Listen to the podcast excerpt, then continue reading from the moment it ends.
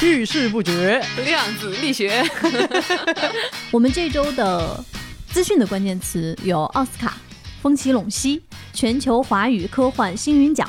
以及日本科幻星云赏最佳长篇的获奖影片，这个名字光一说出来，我们的很多朋友就产生了一些其他的想法。他的名字叫我的章鱼老师。麦叔在《酒精计划》里可真是跟汉尼拔太不一样了。就是你像这个里边，他就是在用一种现代间谍的这个逻辑去重新讲述了三国的故事。之所以吸引我去看这个电影，当然首先它是科幻电影了，二是因为它的男主角是孔刘和朴宝剑。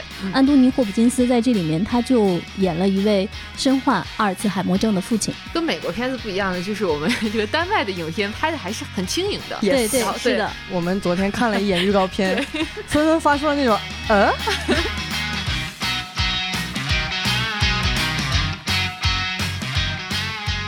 大家好，这里是由未来事务管理局和喜马拉雅联合打造的丢丢科幻电波。今天是周五，来到了我们的资讯分享的时间。我是这一期的主持人，未来局的特工千一鹤。今天来分享我们的资讯的有会喷火的阿斯。大家好，我是阿斯破火。另外还有我们的前辈邓月。没有，我每次都在想，这个火如果真的喷出来，对不起。好，嗨，大家好。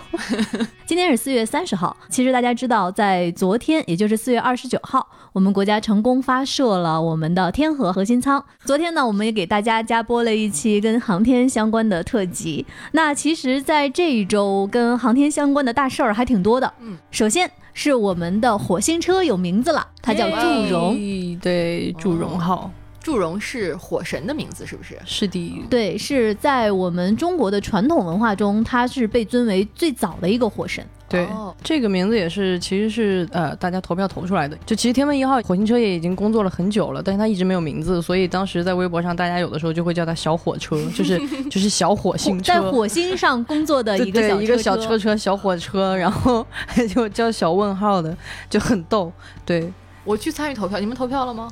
呃，投了，但我投的不是祝融，我也投的不是祝融。哎，你们俩投的是哪个？呃，我想不起来了，但确实不是祝融。投的是风火轮，因为我觉得就是又又滚动就很好，而且又很很可爱。是是是是。当然祝融也很好，火神听上去很霸气。对，嗯，对。其实这个祝融这个名字出来之后，很多评论就是说，其实跟我们的航天家族的这个整个的命名是一脉相承的。对对对。对，比如说我们探火是天问和祝融，然后探月是嫦娥、玉兔和鹊桥。是的。我们的暗物质卫星叫悟空啊，这个我是最喜欢的，嗯，我是最棒。然后我们的飞船叫神舟，我们的火箭是长征，我们的卫星是北斗风云，然后我们的空间站就是昨天刚发射的空间站，我们的名字叫天宫。是的，太浪漫了，我们起的名字哦。我觉得真的是很中国传统的那种浪漫和意境在里面。对，对我觉得这个也有一种很好玩的感觉，就是你觉得是一种映射，是一种现代人的。神话是什么呢？可能就是我们的科技，就是我们的这种探索，就好像给它更增添了一层浪漫的感受。然后，其实我不知道大家在微博有没有关注天问一号火星车的那个微博，那是必须有啊。他的名字出来之后，他发了一条特别有意思、很可爱的一条微博。他说：“重新介绍一下自己，你好，我叫祝融，中国第一辆火星车，我从古代神话而来，正向火星而去。谢谢大家帮我选的名字，我很喜欢啊，特别可爱。”我觉得可以去关注一下，是一个 特别勤恳的一个小车车，会经常写一些。有了自己的性格特征是勤恳，对对对，他很萌，对托儿一样。呃，说完了关于航天的事情，那我们可以跟大家先分享一下，我们最近彼此还都关心什么，看了什么？嗯，阿四先来。呃，我上周末的时候看了一部韩国科幻电影，叫做《徐福》。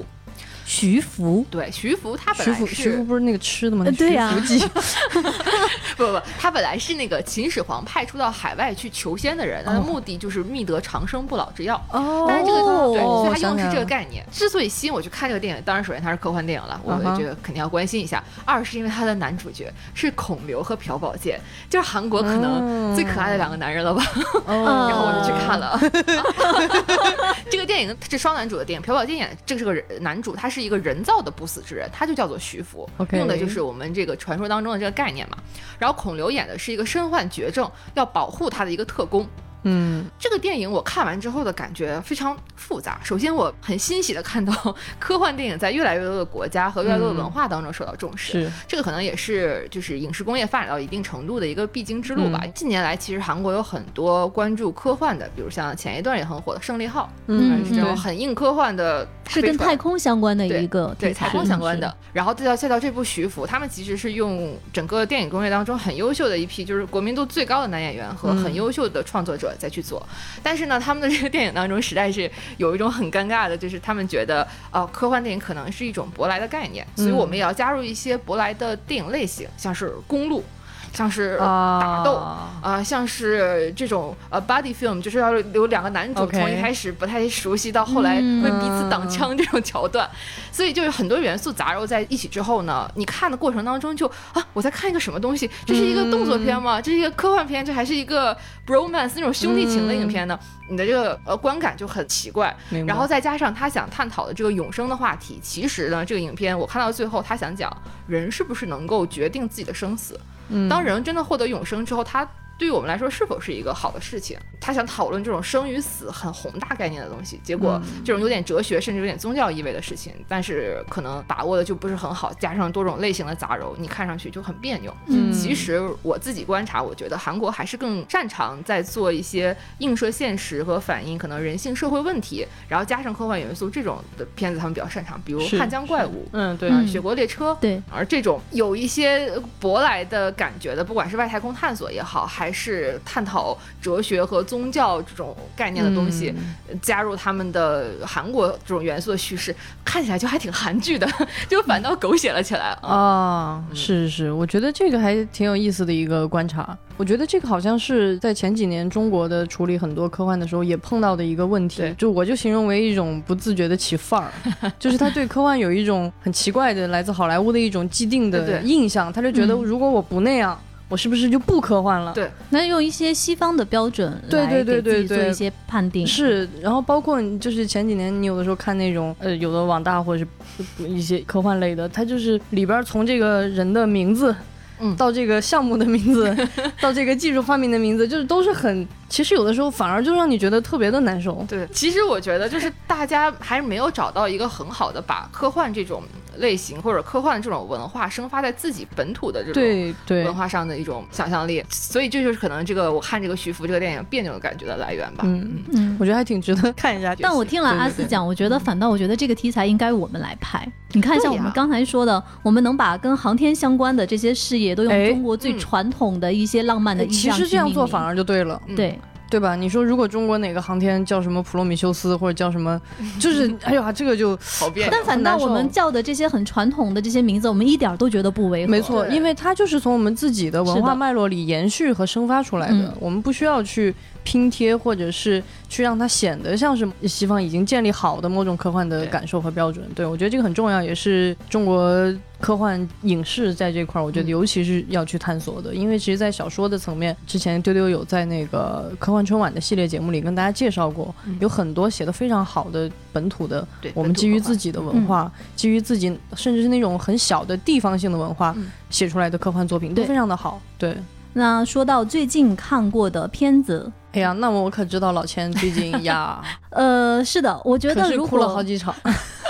我最近看的这个电影就是啊，前两天奥斯卡获得了最佳男主角和最佳改编剧本的《困在时间里的父亲》。嗯，如果是前两天我刚看完的话，我是没有办法坐在这里跟大家分享的，就那劲儿过不去是吗？对，我我接下来的分享如果会有情绪失控的地方，也请大家能够谅解我。真的是一部太好太好的电影了。嗯，安东尼·霍普金斯真的是演的太好太好太好了。嗯，安东尼·霍普金斯在这里面他就演了一位身患阿尔茨海默症的父亲。嗯，和他演对手戏的演他女儿的是奥利维亚·科尔曼。这个片子它的剧情很简单，它呈现的其实就是父亲得了阿尔茨海默症之后他的那些日常。但是这个片子如果让我来总结的话，它是一部破碎的电影。破碎的电影。对，它是破碎和混乱的。你在看这个电影的时候，你会发现他会从父亲和女儿两个人不同的视角来表现同一个生活场景。哦，然后你会发现同一个生活场景和情节它是重复出现的，但是它重复出现的时候，你发现父亲给出的信息和女儿给出的信息是不一样，是矛盾的。嗯，包括父亲看到进来的这个人和女儿看到的是不是同一个人。哦？然后你会看到好像是相似的一个场景，但是父亲一直在质询。嗯，所以说你再往后看，你会发现啊，原来他其实像你讲的，就是一个已经患了阿尔茨海默症的一个老人，他在记忆的缺失和对当下他的生活的判断中，他是怎么就是在这样破碎和混乱中生活的。明白。所以有人说这是一个非常沉浸式的一个，让你真的能走进阿尔茨海默症患者的世界的一个电影，它确实是这样。所以我就要说回到安东尼霍普金斯的表演，大家可能说到他汉尼拔。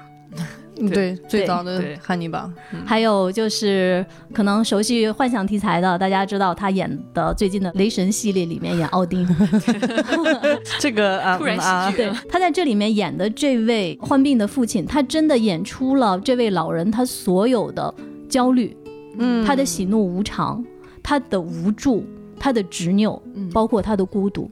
嗯，就他把所有的这些情绪都给你呈现出来了。我还没有查后面的资料哈，我不知道是导演的设计还是霍普金斯自己的设计。他在这里边你看到的所有让你那么心碎的一个表演的这样的一个老人，名字就叫安东尼。哦，角色的名字就叫角色的名字就叫安东尼。那嗯，所以你每次看到在这里面会有人对他说：“安东尼，你怎么了？”那样简直是像击破银幕一样去揪了我的心。嗯。而且在这里面有个非常重要的情节，他最后像孩子一样，他忘了自己的身份，他甚至忘了自己的名字。他问他的护工说：“我叫什么呀？”护工说：“你叫安东尼。” Oh my god！他说：“哦，安东尼，听起来是个不错的名字。” 另外，其实这里面还有一个设定，我的天呐！我看完电影之后，当我知道的时候，简直是没有办法控制我自己。嗯，里面有一个情节，就是这位老人去看病，医生问他说：“你是哪年出生的？”他特别快的回答说：“一九三七年十二月三十一日是个星期五。”你后来才知道，这个就是安东尼·霍普金斯自己的生日。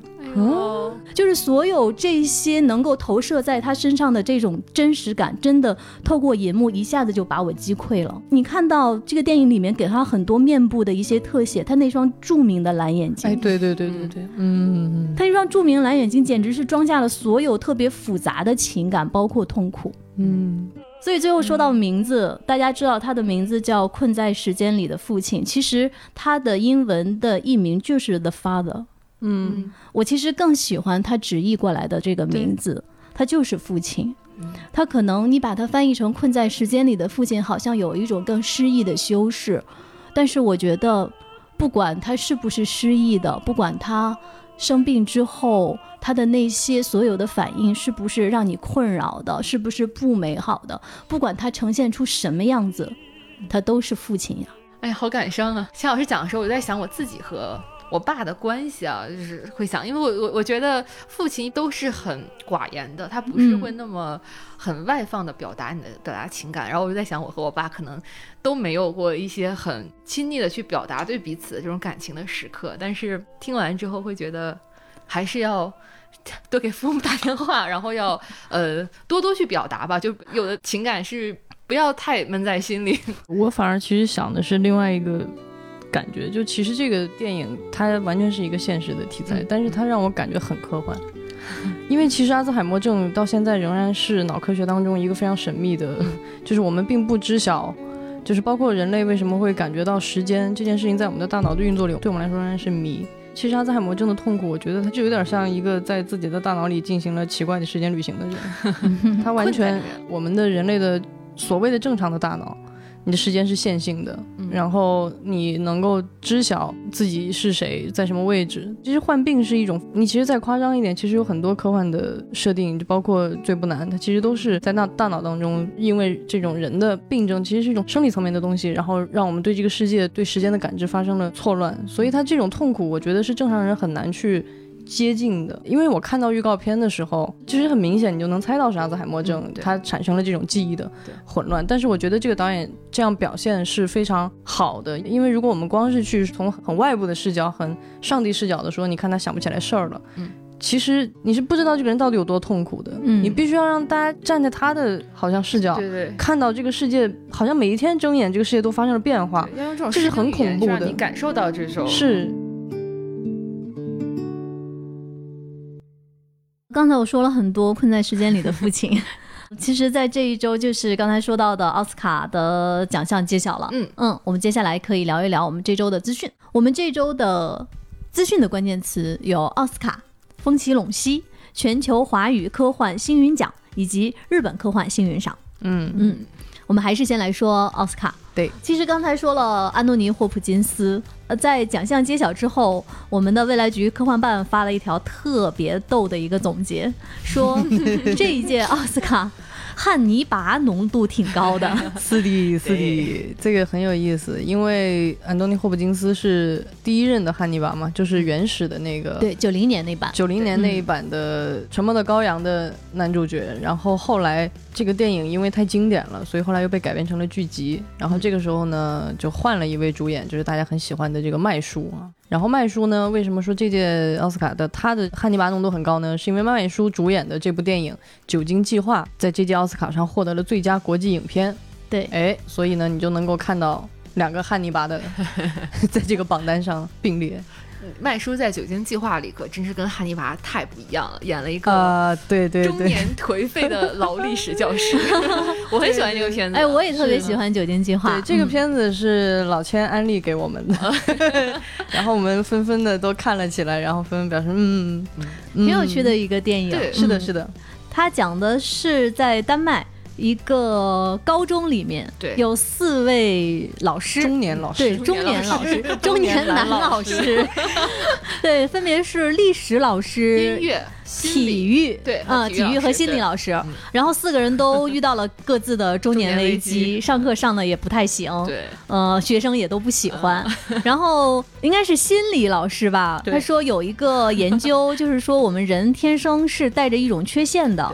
就是我们的基因里面酒精含量是低于百分之零点零五。对。对，如果是我们能够改造这种缺陷，比如说把血液里面的酒精含量给提高的话，补上来，对，可能是我们的日常的一些应对啊，我们的表现啊，我们能达到的更好的那种状态啊，都会有提升。嗯嗯。于是呢，这四个 男老师就开始了跟酒精相关的一个测试。对，所以大家会借助一个酒精的计划，让你认识到自己到底是谁。然后啊，最后每个人都对生命有了不一样的。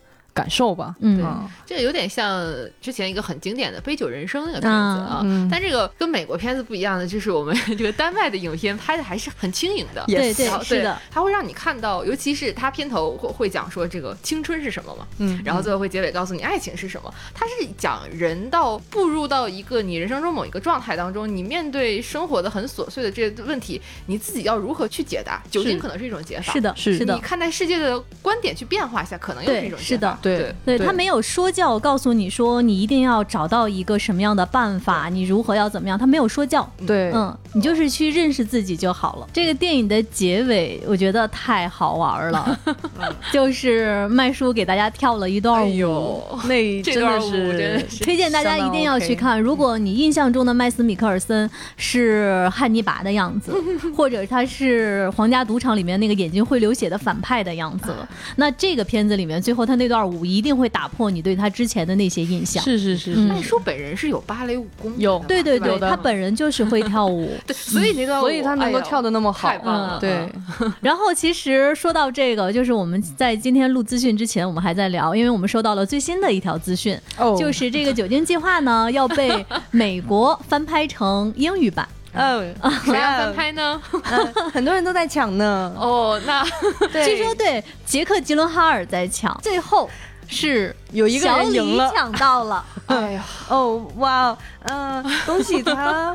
然后我们其实今天讨论的是，哎呀，小李来演，最后那那段舞怎么跳啊？我其实觉得小李子这些年真的是有点太用力，嗯，太用力了，就是，哎呀，我有点害怕，因为其实刚刚阿斯点的一个点就是这个电影有轻盈感的，对，他不太用劲儿了，他没有想要干嘛，但是你想小李子拿去做，应该会特别用劲吧？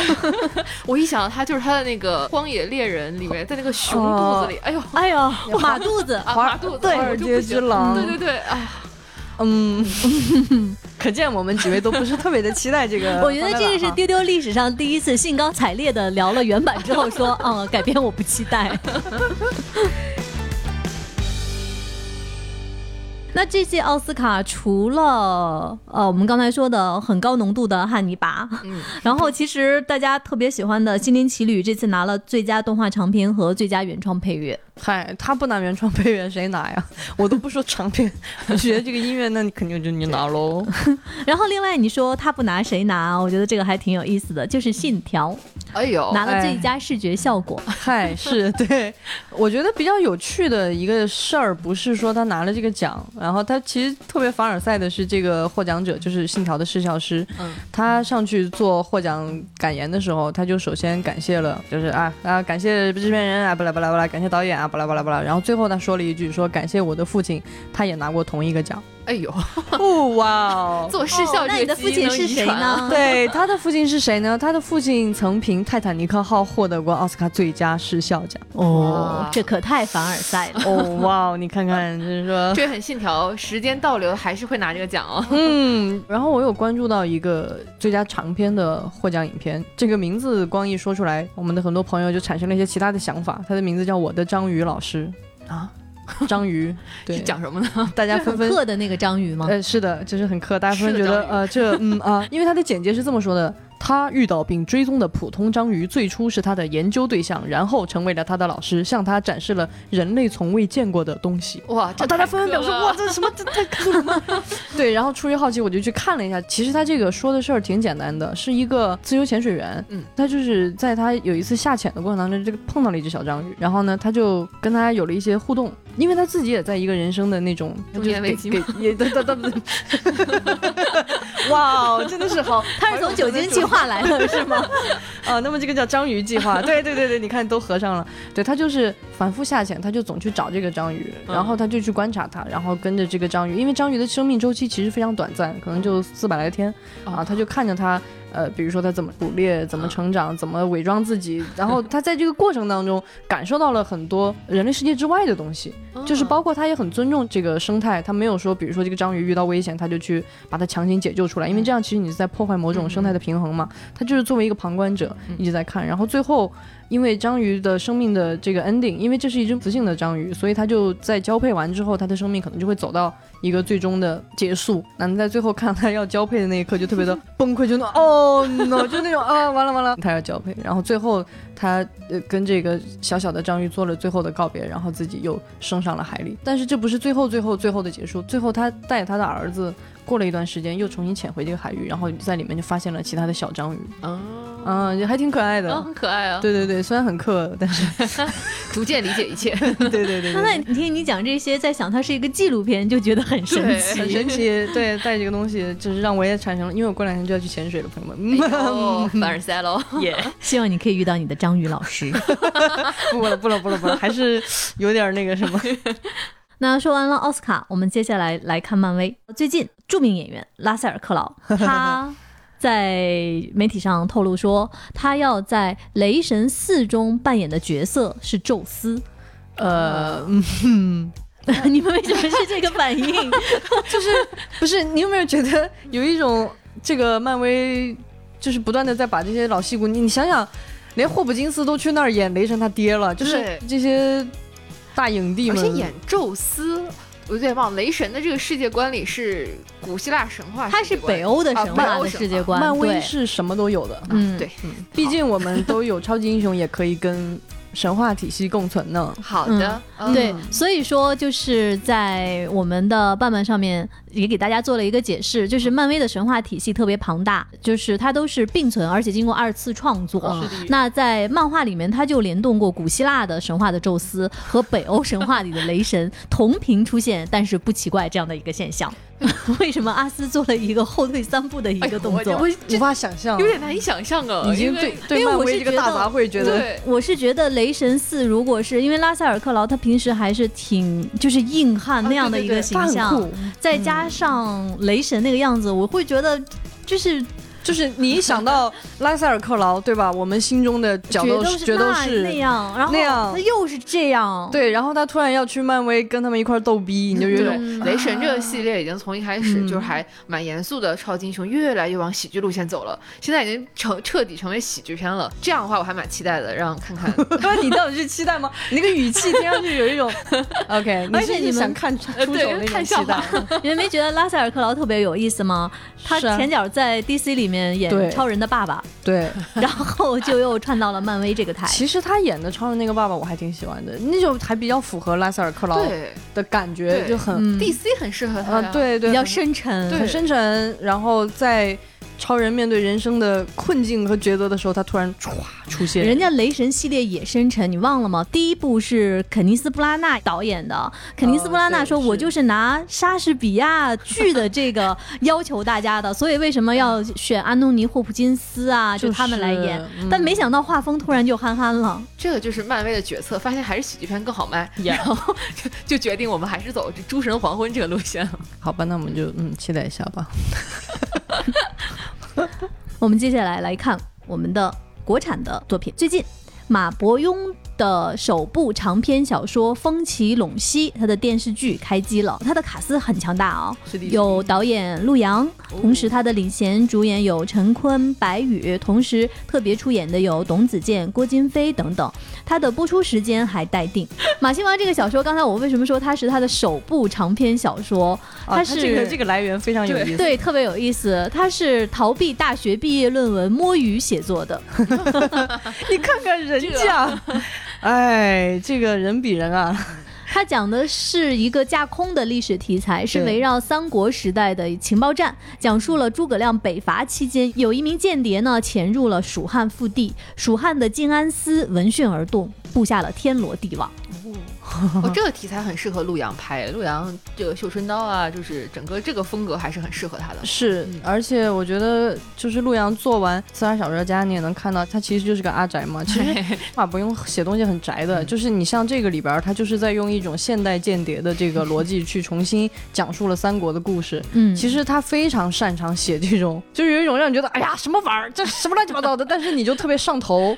就是我记得我对马伯庸印象这个特别深刻的一个作品，就是当时我在还在上大学的时候，当时看过一部 马伯庸的小说，叫《殷商舰队玛雅征服史》。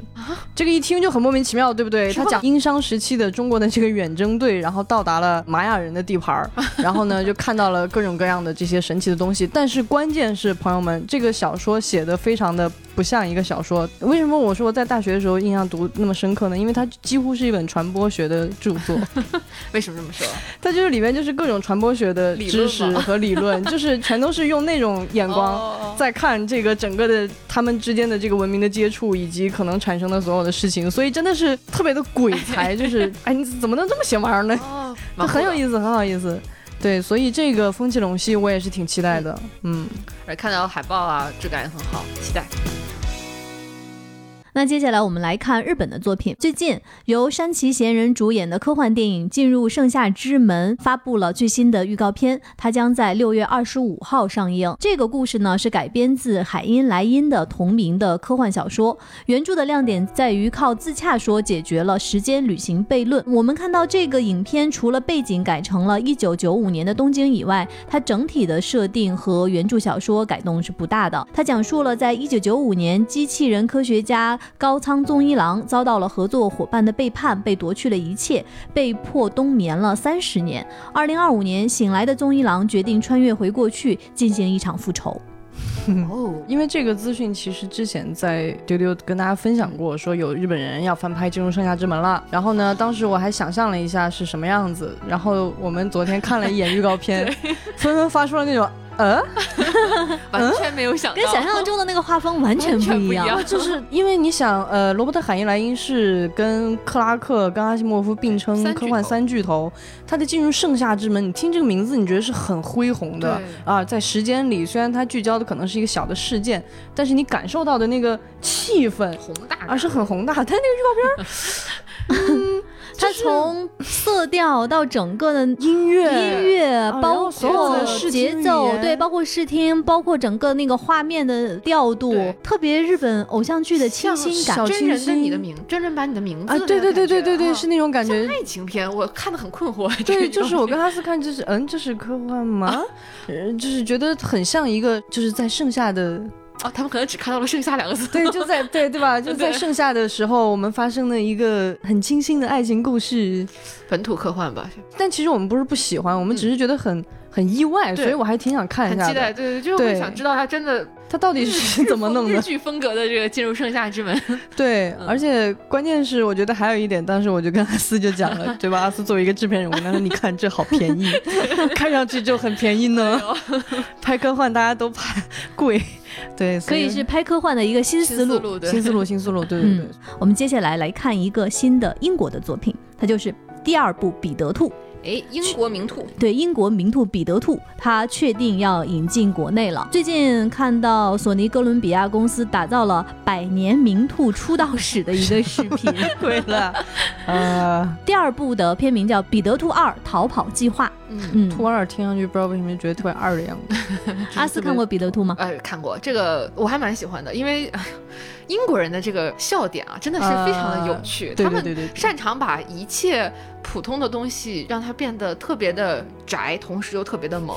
英国最有名的是《哈利波特》之外啊，兔子彼得兔，然后还有什么小羊肖恩？对，有几个动物，嗯，有兔子，对，还有羊，小羊肖恩，还有熊，帕丁顿熊，就这些很田园的东西啊。就彼得兔是一个，我觉得它是种田喜剧，就是种田喜剧，对它很田园，就是英国那种大好的田园风光，然后加上一群贱贱的小兔子，就很可爱。然后彼得兔二。逃跑计划听上去 像小鸡快跑的感觉。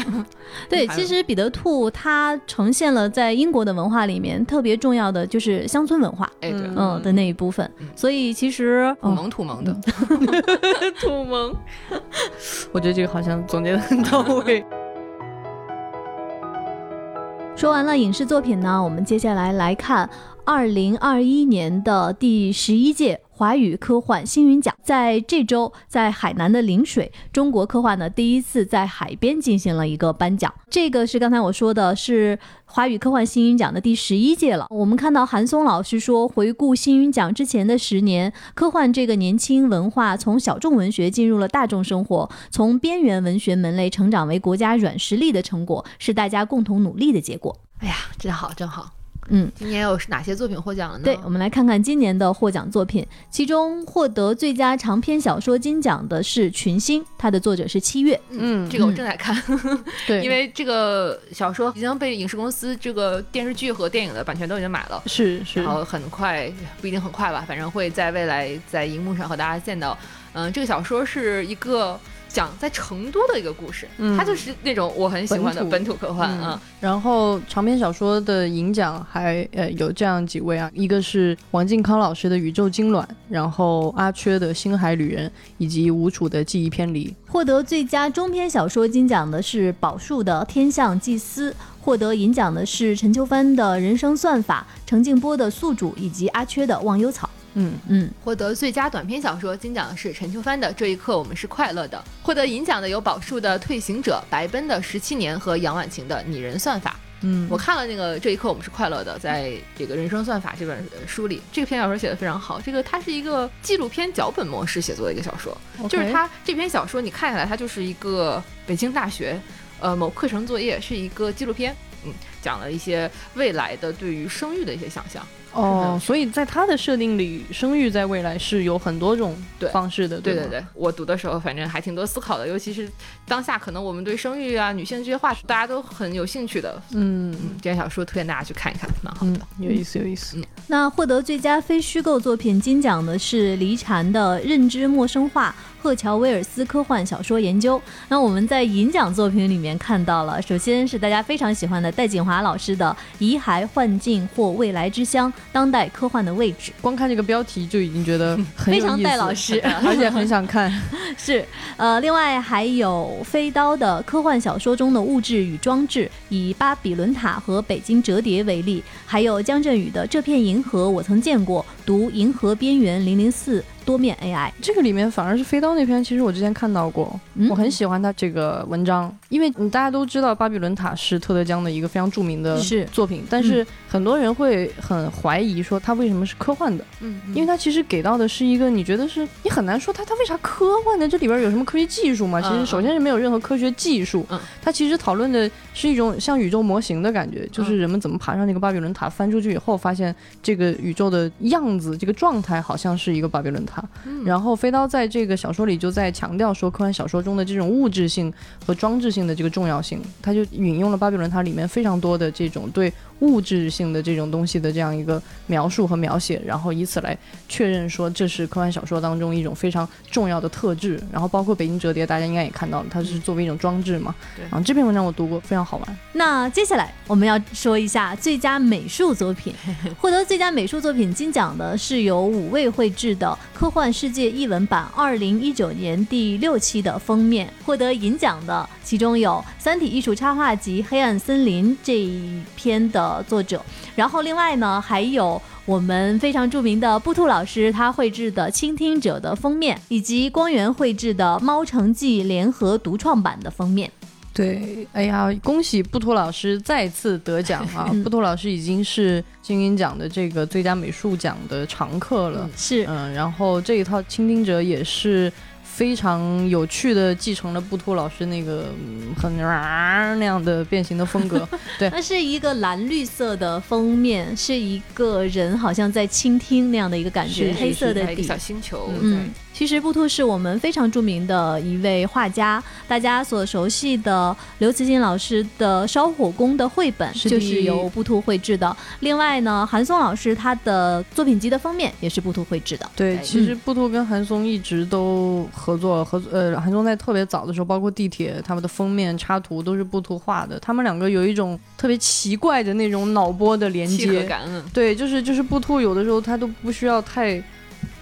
怎么他就一下就能 get 到？嗯，然后我觉得可以在此再给大家介绍一下这两套书，一套就是我们这个倾听者的这个系列，这个其实是我们少年科幻大奖书系的其中一本，这四本分别是倾听者、勇敢者。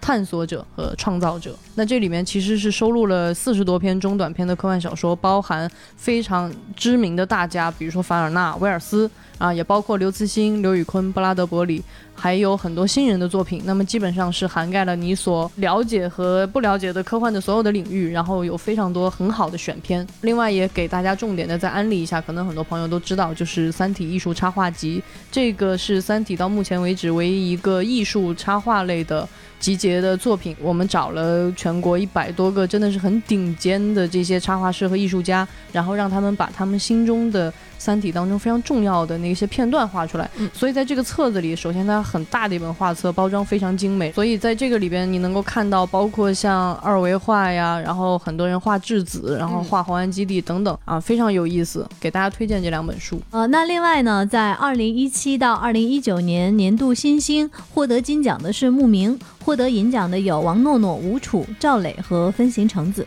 哎呀，都是老熟人，恭喜诸位啊！慕名之前在科幻春晚写过几篇很有意思的小说，是的，嗯嗯。吴楚是刚刚有提到，今年有拿到这个最佳长篇的银奖，就是他的记忆篇里，吴楚是一个很神奇的写农村科幻的 这样一个作者啊，写的非常生动啊。然后在这个银奖里，我们还看到了赵磊的名字，赵磊写。东北赛博朋克，东北赛博朋克，我们阿斯是不是非常喜欢？对，作为东北人，对赵雷老师写的《傀儡城》系列非常有趣，讲这个 东北第二次崛起和第二次衰落的赛博朋克故事。是的，是的，恭喜这一次所有的获奖者，然后也很开心，就是有越来越多的创作者进入到了科幻创作的这样的领域，然后也给我们带来了非常多元化的、多样化的，就是大家能够在这个小说的探索当中看到非常鲜明的这种探索的。精神就是不断的再去找到科幻的表达，跟不管我们刚刚说的这种乡土的东西啊，还是呃其他的一些拓展，都非常的有意思。那说完了我们的华语科幻星云奖，我们接下来来看一下日本的科幻大会和星云赏相关的消息。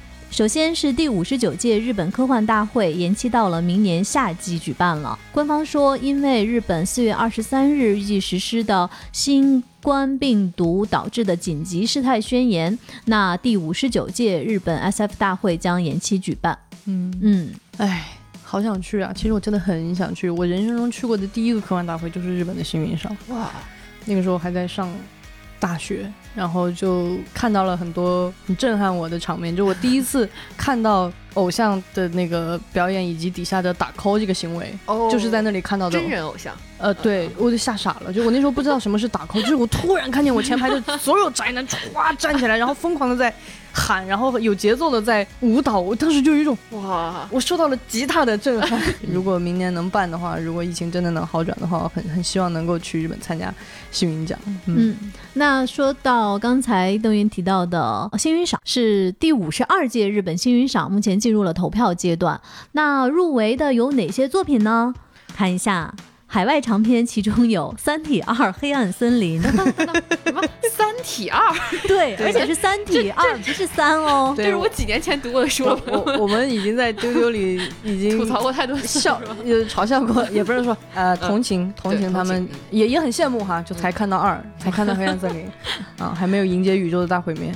那包括海外短片，我们看到有刘慈欣的人生，张冉的《晋阳三尺雪》。宝树的《我们的科幻世界》，以及大家非常喜欢的可爱的周温的《沉默的音节》。哎呀，哎呀，我们中国科幻作家简直是占据了这次海外的半壁江山啊！我其实个人是特别喜欢《沉默的音节》这一篇的。啊，周文也是凭借这一篇小说被乔治阿阿马丁相中，去参加了他的那个 地球人的那个写作计划。然后我们当时还开玩笑，可能是因为杀人杀的非常的 啊，很很会杀人，马丁的胃口。对，因为周文在这一篇小说里，简言之就是告诉你咒语是真的存在的，咒语是可以杀人的。嗯，所以推荐大家去读咒文的这一篇《沉默的音节》。还有很多大家熟悉的作品，比如《鬼灭之刃》《无限列车篇》《别对印象岩》。出手、异度侵入等作品都入围了。这届星云赏呢，将在二零二二年第六十届日本 SF 大会上颁奖。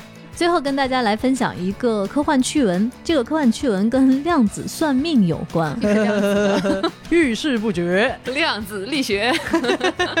最近有网友发现一个迷惑的量子算命的 App，叫宇宙分裂器。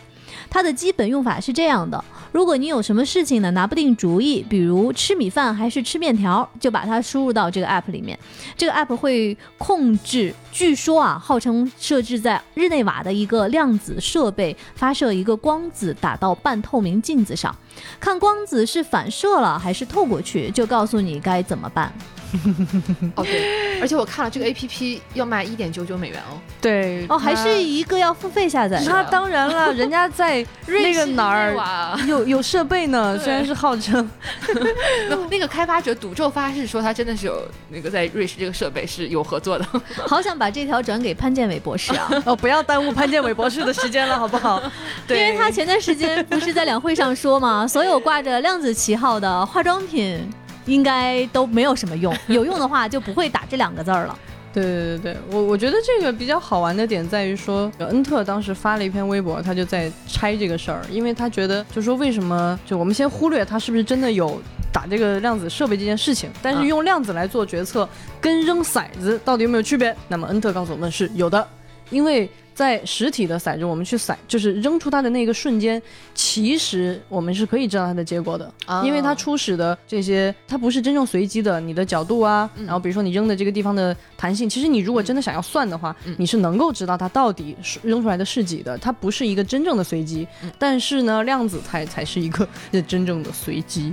所以未来事务管理在这里就是建议大家不要，我希望它不是真的有，要不然它会制造很多分裂的平行宇宙，这很讨厌，给我们增加很多工作量的。对，大家有没有记得 Rick Morty 那一集吗？分裂出来很多平行宇宙是很糟糕的行为，不要遇事不决，量子力学也帮不了你。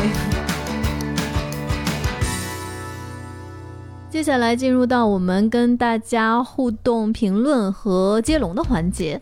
好像很久没有念大家的评论了啊，我们来看一看。其实最近各位粉丝给我们的评论特别特别踊跃，谢谢你们。对，你们的评论增加了我们的节目被别人看到的概率，谢谢大家。嗯，我们先来看上一周的资讯，《指环王》被差评，可口可乐要涨价，宅的快乐怎么办？这一期，大家留言好多啊！我现在看到最新的一个说少喝点吧。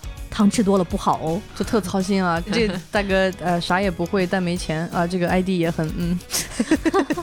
对，他的 ID 挺有意思的。我们在这一期里面，因为聊到了哆啦 A 梦，胡小丫 Lily 说，有没有小伙伴看哆啦 A 梦的时候看到过这一集，给我留下来的深深的心理阴影？大雄想要一个和静香的孩子，他偷了哆啦 A 梦的机器，拿了一大堆乱七八糟的东西扔进去，最后出来了一个蓝皮红眼的小恶魔。这个小恶魔可以用意念操纵任何东西，差点就毁灭了地球。胡小丫 Lily 说，这是我唯一一次看完哆啦 A 梦以后晚上吓到不敢睡觉，偷偷跑到我爸爸妈妈房间里去了，好可爱呀，太逗了！大家看过这集吗？我怎么没有印象？没有，完全完全不知道。嗯嗯，因为在这一期里面，我们还请大家分享你想在读书日推荐的书，也有很多的网友给我们留言，比如说《狼渊记》推荐了《你一生的故事》，嗯，这是特德·江的非常著名的小说。呃，狼人记说外星人只是故事的形，实质呢是人类重新认识思维和自己。所谓的预知未来，只是思维方式从因果变为目的导向。它让即使明知未来痛苦，也义无反顾按既定道路行进。嗯。秋心摇落，他推荐的是《海底两万里》。嗯嗯，这位不知名的网友听友某某某说，已经读过令我最震撼的就是阿瑟克拉克的《与龙魔相会》，对细节的描写以及结尾的反转，怪不得是对大刘影响最大的科幻作家。嗯，着实是这样的。汤姆四百肉说，最不难永远的神。对。好多都很同意局长在这一期关于最不难的分享。你好，你也是蘑菇吗？他说很喜欢最不难。另外，因为我们在这一期讲到了《指环王》被差评这件事情，Snow 下划线 VUP 他说我是《指环王》带入欧美圈的，如果木有《指环王》，或许我都不会看漫威。哦，还有偏执狂 Mr. 杨，他提了一个很有趣的观点，他说他也给了《指环王》一星，是因为太糊了，画面真的糊到不行，所以看起来很难受，动作戏都看不清啊。但这个其实我之前在就是 B 站上有上《指环王》全集的时候，我有看他的这个没修复过的版本，的确是有一点点糊了。所以朋友们，为什么彼得·杰克逊要支持一百二十帧呢？对，为什么要用四 K 一百二十帧拍动作电影吗？就是为了个这吗？流畅的动作要值得更好的技术，就是。另外呢，我们在读书日的那一周还上了一期从科幻黄金时代三巨头到诡秘之主读书日的特辑。我们看到迪阿斯巴出走，他说《哈利波特与理性之道》安利吃下了，但是发现书买不到，可真惨。